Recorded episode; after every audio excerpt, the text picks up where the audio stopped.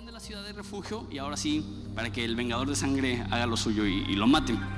Pero si en, si en el juicio eh, el pueblo determina, o la congregación es la palabra que usa, determina, no fue a propósito, ni siquiera se conocen, ni siquiera viven en, en la misma colonia, no tienen amigos en común, no hay ninguna razón por qué estuviera enojado con él, no, no, no fue a propósito, fue un accidente, entonces puede permanecer en esa ciudad, pero este, hay un- una condición para que pueda salir. Uno, haber pasado ya por este juicio, pero dos, tiene que morir el sumo sacerdote. Explico eso. Eh, eh, a lo mejor no entendemos absolutamente nada del sistema religioso de los judíos, pero muchos eh, tenemos trasfondo católico a lo mejor. Entonces, ¿entiendes cómo ha funcionado eh, el papado la mayoría del tiempo? Que es, establecen a un papa y dura años. De hecho, el último papa, este, el anterior al actual ahorita, fue el primero en siglos que cede su puesto antes de morir. Normalmente están hasta que mueren. Y bien pueden estar dos años de papa o 10 años de papa o 50 años de papa. Entonces, así era como con el sumo sacerdote. Nada más que la diferencia es que ahí no eran elegidos, sino que eran los hijos. Entonces, el hijo del sumo sacerdote asumía el puesto cuando su papá moría. Entonces, habían casos donde los papás morían jóvenes y los hijos estaban jóvenes y llegaban al puesto de sumo sacerdote bastante joven y pudieran estar 30, 40, 50 años de sumo sacerdote. Entonces, imagínate, matas a alguien sin querer vas a la ciudad de refugio y, checas en, Wikipedia y, el sumo sacerdote tiene 25 años y dices, no inventes, ¿no? Pero así, así funcionaba. Ibas a estar ahí los años que tomara que muriera. Dices, ¿por qué? Si fue un accidente, si fue un error, ¿por qué no nada más regresar a su ciudad?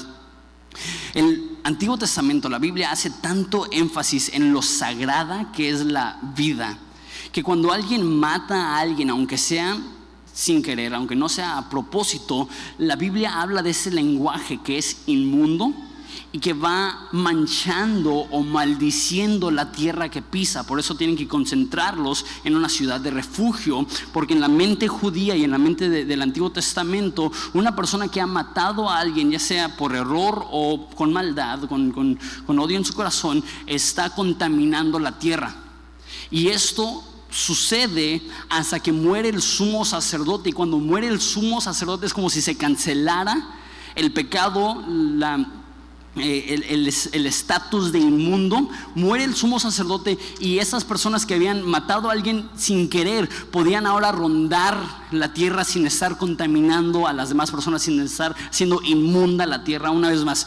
Eso es súper ajeno a nosotros porque eh, para empezar los cristianos ya no tenemos es- esta, este formato del Antiguo Testamento de, ser inmundos o limpios, ir al templo, todo eso se, se cumple en Jesús y ahora ya no es que estoy inmundo o no soy inmundo, pero para ellos el haber matado a alguien, aunque fuera sin querer, era el problema más grave con el cual te podías enfrentar y ellos entendían que la consecuencia aún de una muerte sin querer era pasar el tiempo que necesitaras en la ciudad de refugio hasta que muera el sumo sacerdote. Unos cuantos datos más nos dice las ubicaciones. Dice, señalaron a sedes en Galilea, en el monte de Neftalí, Siquem, en el monte de Efraín, Kirat Ar- Arba, que es Hebrón, y el mon- en el monte de Judá. Al otro lado del Jordán, al oriente de Jericó, señalaron Becer en el desierto, la llanura de la tribu de Rubén, eh, Ramot en Galad, la tribu de Gad, en Golán, en Basán, la tribu de Manasés. Estas fueron las ciudades señaladas para todos los hijos de Israel y para el extranjero que morase entre ellos, para que se acogiesen ahí aquella, se acogiese a ellas cualquiera eh, que hiriese alguno por accidente, a fin de que no muriese por mano del vengador de sangre y que hasta que compareciese delante de la congregación. Entonces establece que hay seis ciudades, esas seis ciudades están ubicadas estratégicamente para que sean de acceso fácil, que no estén o muy retiradas o que estén en un lugar que es difícil llegar por, por ríos o montes o diferentes obstáculos que pudieran haber, que fueran fáciles de llegar, las puertas siempre estaban abiertas, siempre había un velador, siempre estaban listos para recibir a las personas y no solamente a los judíos, sino a los extranjeros viviendo con los judíos. A los extranjeros los ponían con las mismas reglas. Entonces un extranjero que mataba sin querer a un, a un judío, lo iban también a buscar para matarlo. Entonces él también se podía refugiar en esta ciudad de refugio. Y a lo mejor, y eso sucede mucho cuando hablamos de libros del Antiguo Testamento, particularmente los libros históricos, dices, ¿y esto qué tiene que ver conmigo? está bien que está en la Biblia y está bien, pobrecitos, que mataron a alguien, ahora tienen que irse a una ciudad, pero eso qué tiene que ver conmigo. Tengo mínimo cinco puntos que podemos aprender de este texto que creo que nos van a ayudar. Primer punto, si estás tomando apuntes, es la Biblia tiene un énfasis enorme en la justicia. La Biblia tiene un énfasis gigantesco en la justicia. Y yo creo que muchas veces tú y yo no entendemos cuán profundo es este enfoque. Lo que dije de, cuán sagrada es la vida. Que alguien que ha matado a alguien, mínimo en el Antiguo Testamento, llevaba en sí un mal que lo transmitía hasta la tierra. Porque había acabado con el regalo más bello que podemos tener, que es la vida. Y no solamente justicia en el sentido de que cuando alguien mata a alguien necesita pagar, pero había un sentido, le llama la Biblia, de restitución. Una vez más, no habían cárceles, no habían policías. Entonces, si, si tú robas algo, ¿qué es lo que tenías que hacer? ¿Cuál era tu castigo? Restituías y aumentabas. Se hacía justicia. Te quitan un caballo, tú regresas el caballo y aparte regresas una pena. Tú, tú matas a un animal, tú tienes que reponer ese animal y aparte pagar los daños. Pero ¿qué es lo que sucede si matas a alguien? No hay una fianza que puedes pagar, no hay una cuota que puedes pagar, no hay forma de reponerlo. Entonces para el Antiguo Testamento la única forma de tratar a alguien que había asesinado a alguien era la muerte. Y no quiero meterme en política y argumentar si hoy en día se debe de practicar la pena máxima porque estamos en otra cultura. En ese entonces no tenían policía, no tenían cárcel, no tenían nada de eso. Eso no es el punto.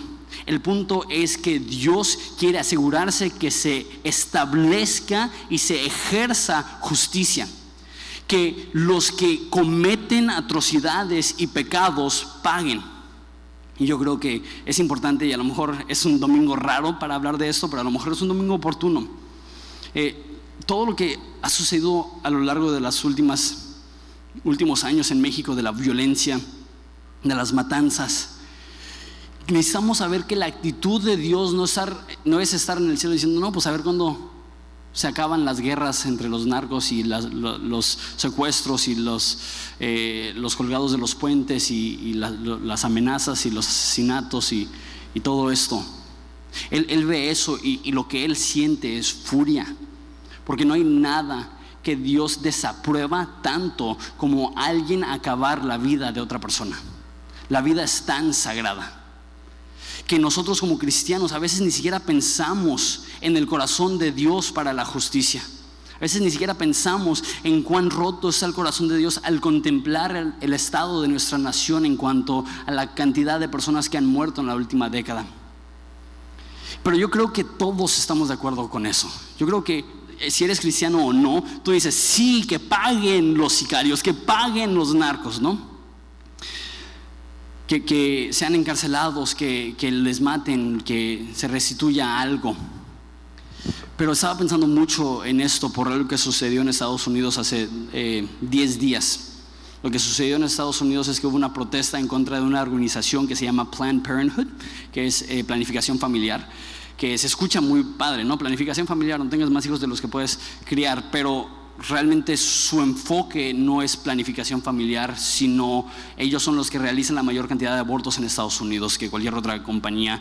Y, son personas que ya tienen, para usar la frase de la Biblia, tan cauterizada la conciencia, que ya no tienen nada de remordimiento, que post aborto estaban vendiendo los órganos de los bebés. Eh, y grabaron estos intercambios de sí, cuánto me cuesta tal órgano y hablando como si fuera un, bulto eh, el, bebé. Y en Estados Unidos son millones de niños que son abortados. Y tú dices, no, pues a lo mejor eso es un problema gringo. En México por año se abortan 900 mil bebés. Eh, en la Ciudad de México solamente al año se abortan legalmente, porque ya lo legalizaron, 200 mil bebés al año en todo lo largo de la guerra del narcotráfico, 6-7 años, han muerto aproximadamente 40 mil personas. Eso significa que al año mueren cinco veces más niños que todos los que han muerto en la guerra del narcotráfico a lo largo de la última década. Y nadie lo habla, nadie lo dice. Y es tabú. Y hay personas que tienen su aborto y, no quieren que nadie les diga que está mal, porque sienten dolor. No me imagino el dolor que sientes si, si has cometido esto, si, has, si te has provocado o si has acudido a un doctor para tener un aborto. Yo creo que los cristianos debemos de amar la justicia Debemos de amar a cualquier persona que comete un aborto y debemos de amar aún la gente que, lleva las clínicas de abortos y, y aún la gente que está abogando por el aborto. Debemos de amarlos, pero debemos decir la verdad. Que toda la vida es sagrada, que toda la vida es un regalo de Dios, que no hay ningún ser humano que puede ponerse en el lugar de Dios y decidir acabar con una vida, y mucho menos que al acabar con esa vida lo celebren porque es, es, muy... Eh, moderno o es, muy, eh, ¿cómo se dice? Progresivo. Con mi primer hijo, tuvimos un ultrasonido muy temprano. Eh, tenía unas seis semanas, Juanito. Un frijolito así. ya tenía la energía que tiene ahorita. Tenía tanto espacio en el vientre que hace cuenta que parecía que estaba en su alberca, nadando de un lado para otro, pateando levantando las manos, su corazón ya estaba latiendo 120 veces por minuto. Ya le estaban formando sus huellas digitales que le van a diferenciar de todo ser humano que existirá. Ya sus órganos vitales ya se están desarrollando. Ya lo ves. Eh, he leído estudios que a esa edad ya sienten dolor, que en, en eh, casos extremos donde tienen que sacar una prueba de sangre de los niños, al sentir la aguja se retraen porque sienten dolor. La mayoría de mujeres se dan cuenta que están embarazadas alrededor de las 5 o 6 semanas. Lo que te van a hacer pensar es que la mayoría de abortos suceden en los primeros días, cuando son células o, son tejidos. La realidad es que no. La realidad es que muchos de los abortos suceden cuando los bebés ya tienen 6, 7, 8, 10, 12 semanas. En Estados Unidos ya están intentando aprobar que los abortos sean legales hasta la semana 26. Un niño puede nacer y sobrevivir a la semana 26. Y los cristianos decimos tan poco de esto. Y no significa que ahora todos vamos a salir y vamos a abrir nuestro Facebook y empezar campañas anti-aborto. No estoy diciendo que eso está mal, pero eso no es lo que va a hacer cambio. Lo que va a hacer cambio es que nosotros seamos movidos a compasión, que cuando veamos una chava de, 15 años que quedó embarazada en su último semestre de la secundaria, que le abracemos, le digamos, te amamos, te ayudamos, te apoyamos. Eso es lo que hizo un amigo. Estaba casado, ya, ya un poco mayor, a lo mejor unos 40, 45 años, su hija ya era grande, tenía unos 20 años, tenían 20 años intentando tener otro niño y le dijeron a una niña en una casa hogar, nosotros cuidamos a tu niño, nosotros criamos a tu niño. Dios tiene una pasión por justicia y los cristianos necesitamos tener una pasión por justicia. No quedarnos con los brazos cruzados mientras cientos de miles de niños mueren, mientras decenas de miles de adultos mueren, sino que nos llenen nuestro corazón de dolor y que llene nuestra boca de oración, pidiendo Dios, haz algo para nuestro país, Dios, haz algo para nuestra nación, Dios, ayúdanos a hacer una diferencia. Eso es justicia al nivel más alto. Pero también hay muchas áreas de injusticia que Dios nos ha llamado a, formar parte de. Yo creo que la más grande que Dios nos ha llamado a formar parte de eh, es de niños con capacidades especiales con eh, esos niños en Casa Horizonte que, sin excepción, nacieron saludables, que por abuso eh, están sufriendo lo que están sufriendo ahorita, que a no ser por organizaciones como Casa Horizonte estarían en la calle mendigando o ya estarían muertos. Ese es el corazón de Dios para los más necesitados. Justicia para el agobiado, ayuda para el necesitado apoyo para el pobre. La Biblia dice que Dios está cercano a los que están de roto corazón. Y yo creo que, que qué padre que podamos ser una iglesia donde hay crecimiento y hay alegría y hay emoción y hay momentum, pero que más que eso, que seamos una iglesia que ve la necesidad del lugar donde estamos y decimos cómo podemos aportar algo, cómo podemos hacer algo. Les adelanto un poco, estamos a punto de hacer una serie terminando Josué que la voy a llamar, pero Jesús no es así. Hablando de, cuatro de las críticas más grandes de los no cristianos en contra de la iglesia, y voy a decir, pero Jesús no es así. Una de las quejas más grandes de la iglesia cristiana es, son charlatanes, se enfocan en extraer dinero de la gente para tener casas más grandes, carros de lujo, vacaciones en lugares eh, extravagantes, mientras que sus iglesias no están haciendo nada de ayuda social. Que Horizonte no sea así. Que Horizonte sea un lugar donde la gente puede decir, ahí es un lugar donde están haciendo un chorro de ayuda, donde van a los puentes a alimentar a los indigentes, donde van a los hospitales a orar por los enfermos, donde toman a niños que el DIF nos manda porque no hay ningún otro lugar que los puede recibir y les amamos como si fueran nuestros, no por uno dos o tres o cuatro años, sino hasta que hasta que tengan vida, nosotros vamos a cuidar de esos niños. Por eso se llama Casa Horizonte, porque no tienen a dónde ir. Y niñas como Chabela, que ahorita tiene 15 años, 16 años, estamos esperando que cuando ella tenga 50, 60 años, siga ahí. Que Dios produzca en esta iglesia un deseo de realmente servir a los demás, un deseo de realmente ser diferente, un deseo de no solamente ser una experiencia espiritual o religiosa, como dice la canción, no solamente ser una experiencia bonita, una hora y media a la semana, sino que sea un ejército que llega y recibe órdenes de parte de nuestro sumo sacerdote, de nuestro pastor principal Jesucristo, de cómo podemos impactar para bien la ciudad en la que vivimos y cómo eso puede repercutir a lo largo de nuestro país. Porque créeme, y eso lo digo cada rato, pero se, se ve más claramente que nunca. Dios no necesita a muchos para hacer algo grande, con unos cuantos bien comprometidos. Pienso mucho en Tito que le regaló la Biblia al presidente. Dios no necesita a muchos bien capacitados, necesita a pocos bien, integrados, bien entregados. Dios, y al estudiar eso y el amor, dice, ¿sabes que Te estás, eh, te estás pasando, no, no, no, veo en no veo esto en este texto. Lo que veo es justicia. Lo que veo es justicia para aquellos que matan a alguien deben de morir.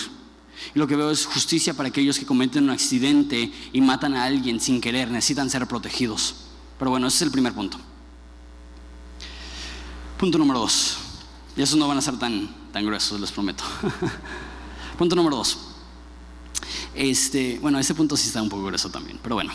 Eh, hay consecuencias aún para los pecados accidentales. Uno pensaría, pues si lo mató sin querer, entonces ¿por qué tienen que huir a una ciudad de refugio? Si, si, fue, si fue un accidente, no debe de haber ningún eh, ningún castigo. Digo, así no funciona la, justicia. Aunque tú no sepas o aunque sea un accidente, necesitas pagar por los delitos cometidos. Un, ejemplo de eso, a lo mejor es un poco tonto. Eh, hace ya varios años iba manejando y tenía un iPod, antes de que existían los iPhones y eso. Eh, iba manejando, iba cambiando la canción y veo para arriba y se cambia el semáforo amarillo. Entonces, como buen mexicano, le piso. Y la verdad es que me, detienen más de lo que quisiera admitir. Eh, tengo más infracciones de lo que debería tener un pastor, pero bueno, este, me orillan y yo estoy seguro que piensa que, lleva en el teléfono porque iba cambiando la, la, canción. Entonces bajo el vidrio y me dijo, joven, te pasaste en ámbar. Yo no lo escucho y yo le dije, no, es un iPod, no un teléfono. y, y, me ve así como que, qué joven tan más tarado. Y y me dijo, no, joven, se pasó en ámbar. Y ahí como que caí en cuenta y mi reacción no fue, disculpe, oficial, fue, ¿y eso no se puede hacer? Porque yo dije, y de hecho le dije, no, pero es que, es que sí alcancé a, a pasar antes de que se puso rojo. Y me dijo, es que el amarillo es para bajar la velocidad y tú aceleraste. Entonces, aunque no te cruzaste en rojo y aunque no rompiste o, excediste el límite de velocidad, el simple hecho de acelerar en un amarillo es una infracción. Aquí tienes tu infracción. Yo. y no sé tú, no, sé si sabías que podía ser infraccionado por eso. Yo no sabía. Pero el hecho que no sabía no significa que no es un crimen. No es la responsabilidad del juez que el condenado sepa la ley, es la responsabilidad del condenado saber la ley, no del civil conocer la ley. De la misma forma, muchos creemos que vamos a llegar al cielo y que le vamos a poder decir a Dios, ay Dios, es que no sabía, es que no había caído en cuenta, no sabía que era pecado. Y Dios no va a decir, ay, sí es cierto, no, pues pobrecito, no sabía. No, va a decir, era tu responsabilidad saber. La Biblia dice que Dios pone eternidad en nuestro corazón, que Él ha puesto su ley en nuestro corazón. Que sí pecamos en contra de leyes humanas, pero también todos lo hemos sentido, pecamos en contra de la conciencia que Dios ha puesto en nosotros y pecamos en contra de la ley que Dios ha puesto en nuestros corazones. Y hay consecuencias aun cuando pecamos accidentalmente sin darnos cuenta. Esto es una de las verdades más básicas del cristianismo que no importa cuántas ganas le has echado y qué tan bueno has intentado ser, hay un millón de leyes que no conoces, que estás rompiendo, que estás infringiendo, que estás yendo en contra de Dios. Y cuando se abran los libros, aunque tú sientas que fuiste una buena persona, no te estás midiendo tu vida en contra del estándar de Dios. Y por más bueno que intentes ser, todos pecamos y todos somos culpables y todos merecemos la muerte. Se escucha fuerte. Y sé que eso, eso no, no queda con una mentalidad secular, pero eso es lo que enseña la Biblia, que todos somos culpables, que todos pecamos, que todos, aunque intentemos hacer lo bueno, hacemos lo malo. Y por ende somos culpables. Aunque tú te sientas inocente, realmente la palabra que importa es la del juez. Y aunque tú sientas que realmente has sido lo suficientemente bueno, no importa lo que tú piensas de ti, importa lo que el juez piensa de ti. Es bien interesante. Eh, hay una historia en, Hechos que está predicando Pedro. Y están en, el día de Pentecostés. Entonces hay, judíos de todo el mundo que vienen a Jerusalén a adorar a Dios. Y Pedro los ve y son personas que ni siquiera son de Jerusalén y le dicen, ustedes que mataron, que crucificaron a Jesús. Y yo digo, pues, uno, lo crucificaron los romanos, ¿no? Dos, ¿por qué le dice eso a gente que está que vive en otras partes del mundo, que viene una vez al año a Jerusalén. Y lo que caigo en cuenta es que Jesús murió por pecados, entonces cada pecador contribuye a la muerte de Jesús. De cierta forma, tú y yo, aunque no nos damos cuenta, accidentalmente aportamos a la muerte de Jesús. Tú y yo accidentalmente somos culpables de matar al autor de la vida porque con nuestros pecados estamos contribuyendo a lo que Jesús tuvo que sufrir en la cruz. De cierta forma somos responsables de la muerte de Jesús y como esas personas necesitaban una ciudad de refugio, tú y yo al ser culpables necesitamos un refugio. Ahorita hablamos un poco más de esto. Punto número tres, los últimos tres los daré más rápido. Punto número tres es que solo Dios puede castigar y proteger al mismo tiempo. Es muy, muy, muy bonito. Solo Dios puede castigar y proteger al mismo tiempo. Esta serie se llama El Dios de Gracia y Guerra, que significa que hay algunas personas con las cuales Dios pelea y hay algunas personas con las cuales Dios muestra gracia. Gracia, guerra. Hay algunas personas con las cuales pelea y algunas personas que protege. Hay algunas personas que, que muestra justicia y algunas personas con las que muestra gracia. En el caso de el libro de Josué, mata a los cananitas para darle heredad a los judíos. Eso es el Dios de gracia y guerra. Sin embargo, hay otra forma en la cual Dios eh, muestra gracia y guerra, no algunos gracia y algunos guerra, sino que simultáneamente a la misma persona le muestra gracia y guerra. Eso es un, buen ejemplo los, este, los que eran homicidas sin querer porque al mismo tiempo Dios está castigando su pecado y dándoles gracia que no merecen. Les está castigando porque lo está metiendo en una ciudad donde ya no pueden estar con su familia, ya no pueden estar con su ciudad, ya no pueden eh, ser libres, pero al mismo tiempo les protege del vengador de la sangre, les da una comunidad, les da seguridad, les da una nueva ciudad donde pertenecer. Entonces, aunque son culpables y realmente Dios no tiene por qué preocuparse de ellos, Él se asegura de que si son inocentes, que tengan una nueva vida. Sí hay un castigo por el pecado que cometieron accidentalmente, pero también hay gracia. Y eso también lo veo como una imagen de la cruz, que, que nuestro pecado no fue ignorado que se hizo justicia, no se hizo justicia sobre nosotros, sino que se hizo justicia sobre Jesús, que Jesús sufrió en nuestro lugar, pecó, perdón, pagó los pecados que él no cometió, cargó la culpa que él no acumuló, pagó el precio que no le pertenecía a él, nuestro pecado, para que nosotros podamos ser libres y pertenecer a una nueva familia y ser perdonados y tener seguridad. Solamente en la cruz podemos ver tan claramente cómo, cómo se mezcla la justicia y el perdón, la gracia y la guerra, la protección y el castigo. Punto número cuatro. No solamente Dios puede castigar y proteger al mismo tiempo, eso me encanta. El refugio no está lejos. Dios se quería asegurar que hubiera ciudades de refugio cerca para que cualquier persona pudiera correr y llegar rápido al refugio. A lo mejor tú no crees esto porque hay muchos cristianos que no conocen el corazón de Dios para el no cristiano. Hay, cristianos que creen que Dios está como que enojado con todos hasta que ya se arrepienten y ya los ama, ¿no? Pero Pedro, perdón, Pablo ahora, también en Hechos, predicándole a gente en Atenas que eran idólatras, que eran paganos, que eran lo más lejos de Dios que te pudieras imaginar en nuestra mente. Dice que, dice que, que, Dios ha prefijado el orden de tu existencia para que puedas buscar a Dios y encontrarlo, porque Dios no está lejos de ustedes. Siempre que, que pienso eso, wow, Dios no está lejos ni aún de la peor persona. Y no es que tengan convivencia y que sean amigos y no. Pero es que cuando tú le das la espalda a Dios, Él no te da la espalda, Él te sigue. Pero es que cuando tú decides rechazar a Dios, Dios no te rechaza.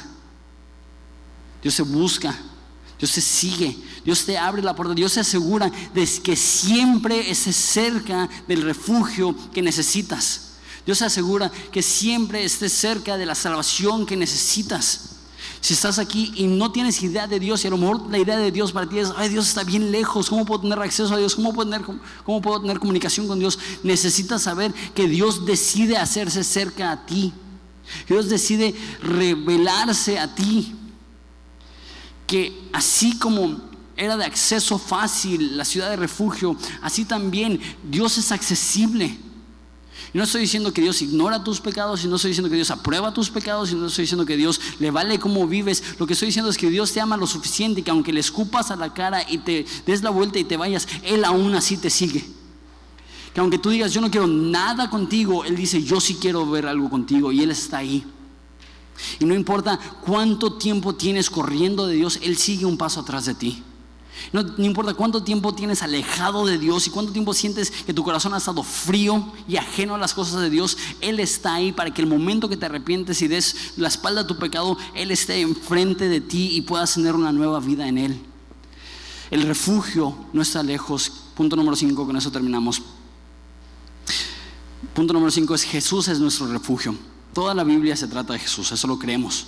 Entonces, aun cuando vemos Josué, queremos ver similitudes entre lo que estamos estudiando y quién es Jesús.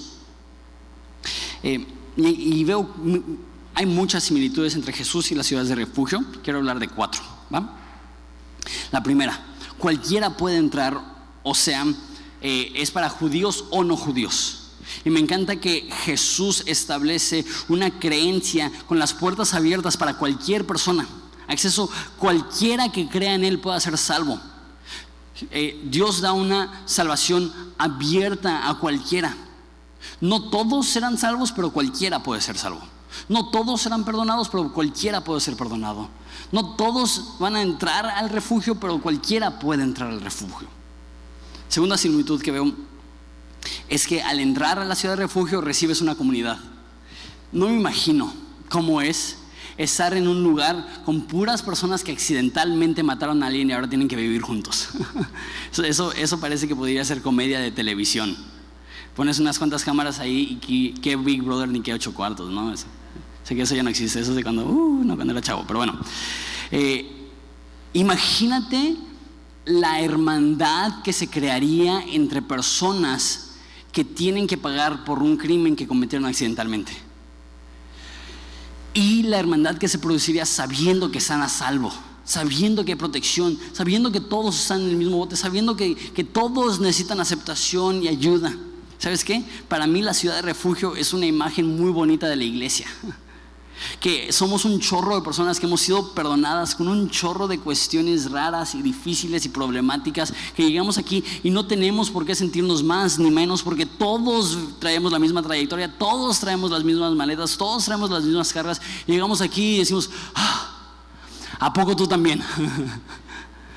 ah, ¿A poco tú también estás pasando esto, sufriendo esto, viviendo esto? Esa es la comunidad cristiana, no un chorro de personas fuertes que están enseñándole al mundo cómo vivir, sino un chorro de personas rotas que estamos aprendiendo a cómo salir adelante juntos.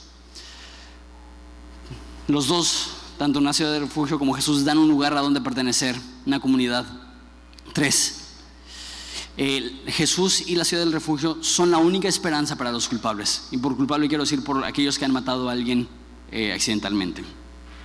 Si tú matabas a alguien accidentalmente y no ibas a la ciudad de refugio, era cuestión de tiempo que te incriminaban y te mataba el vengador de sangre.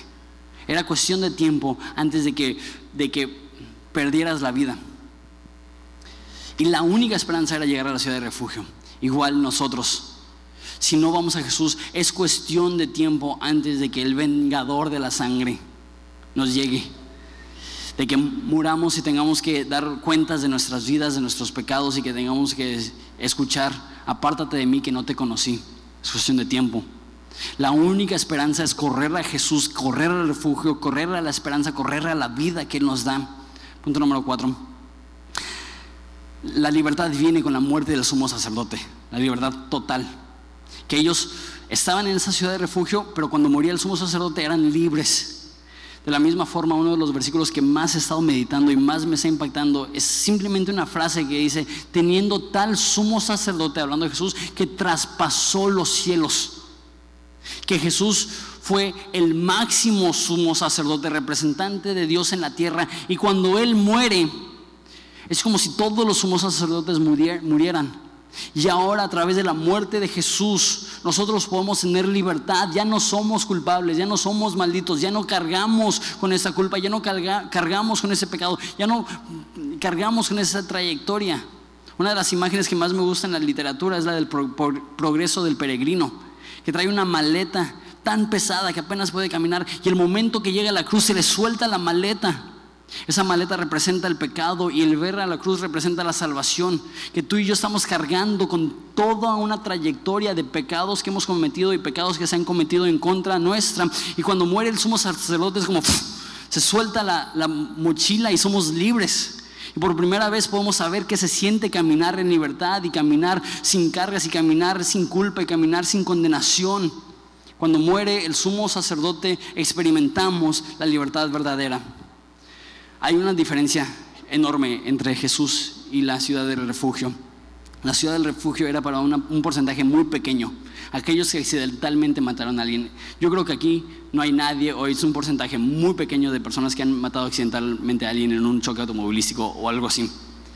Las ciudades de refugio eran lugares para un porcentaje muy pequeño, pero Jesús es para todos. Porque ya establecimos que todos somos culpables, que todos accidentalmente hemos matado a Jesús y todos necesitamos este refugio. Entonces, esa es mi oración. Mi oración es que si eres cristiano, que Dios te recuerde de esto. Que Dios te recuerde de dónde te rescató, de las cargas que llevabas, de lo difícil que era correr de tu enemigo, de la inseguridad que sentías, qué es lo que pasa si muero. Y ahora has recibido refugio y salvación y, comunidad y amor y perdón. Quiero que recuerdes eso porque eso, eso pone gratitud en tu corazón y cambia tu actitud. Y si no eres cristiano, quiero invitarte a que consideres esto a lo mejor por primera vez. Que eres culpable y aunque tú no lo sientas y aunque tú no lo veas, esto es lo que dice la Biblia.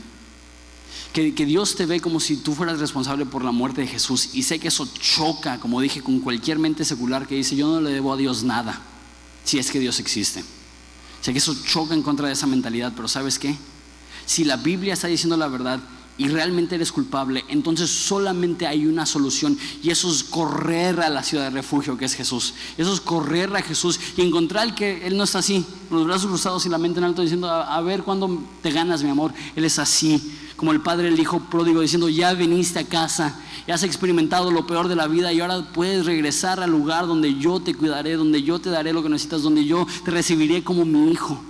Esa es la invitación que Dios hace a cada persona que le ha dado la espalda a Él. Ven, aquí está. Espera si nos ponemos de pie y oramos.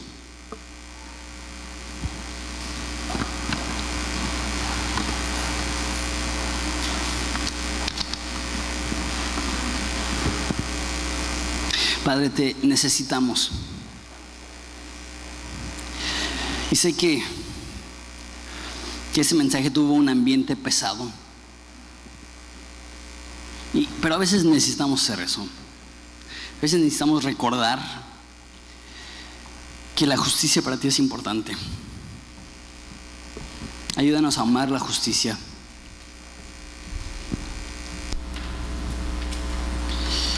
Y lo que más es problemático es que si realmente amas justicia y nosotros de cierta forma somos culpables, entonces debemos de entender que el no entrar a la ciudad de refugio, el no entrar a Jesús es lo más peligroso que podemos tener. Es lo más peligroso que podríamos hacer. Entonces, Padre, te pido que corramos a Jesús, que corramos a encontrar salvación, que corramos a encontrar perdón. Te pido por los que somos cristianos, que nos recuerdes de lo dulce que fue el momento que dejamos la maleta del pecado. Lo dulce que fue darnos cuenta que no merecemos nada y ser recibidos con amor. Que merecíamos ser tratados como enemigos y el rey de reyes nos trata como hijos. Que merecíamos ser olvidados y tú siempre nos llevas en la mente. Que merecíamos ser castigados y de alguna forma tú solucionas el problema del pecado para castigar a Jesús y protegernos a nosotros. Y estamos eternamente agradecidos por eso.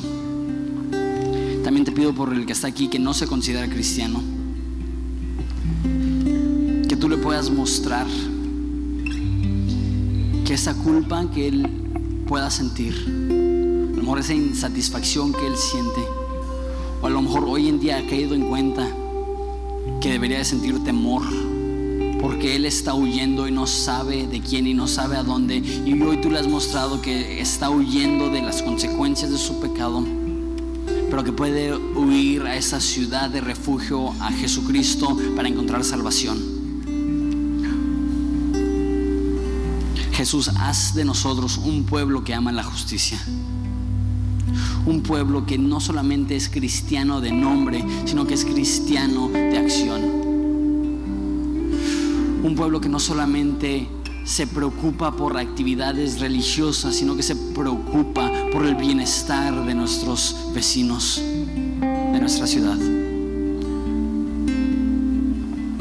Calla la boca aquellos que hablan en contra de la iglesia diciendo que somos hipócritas, que solamente nos preocupamos por nosotros y que puedan ver en esta iglesia un lugar sacrificial, un lugar que ama dar, un lugar que ama apoyar, un lugar que ve las dificultades de esta ciudad y quiere aportar algo.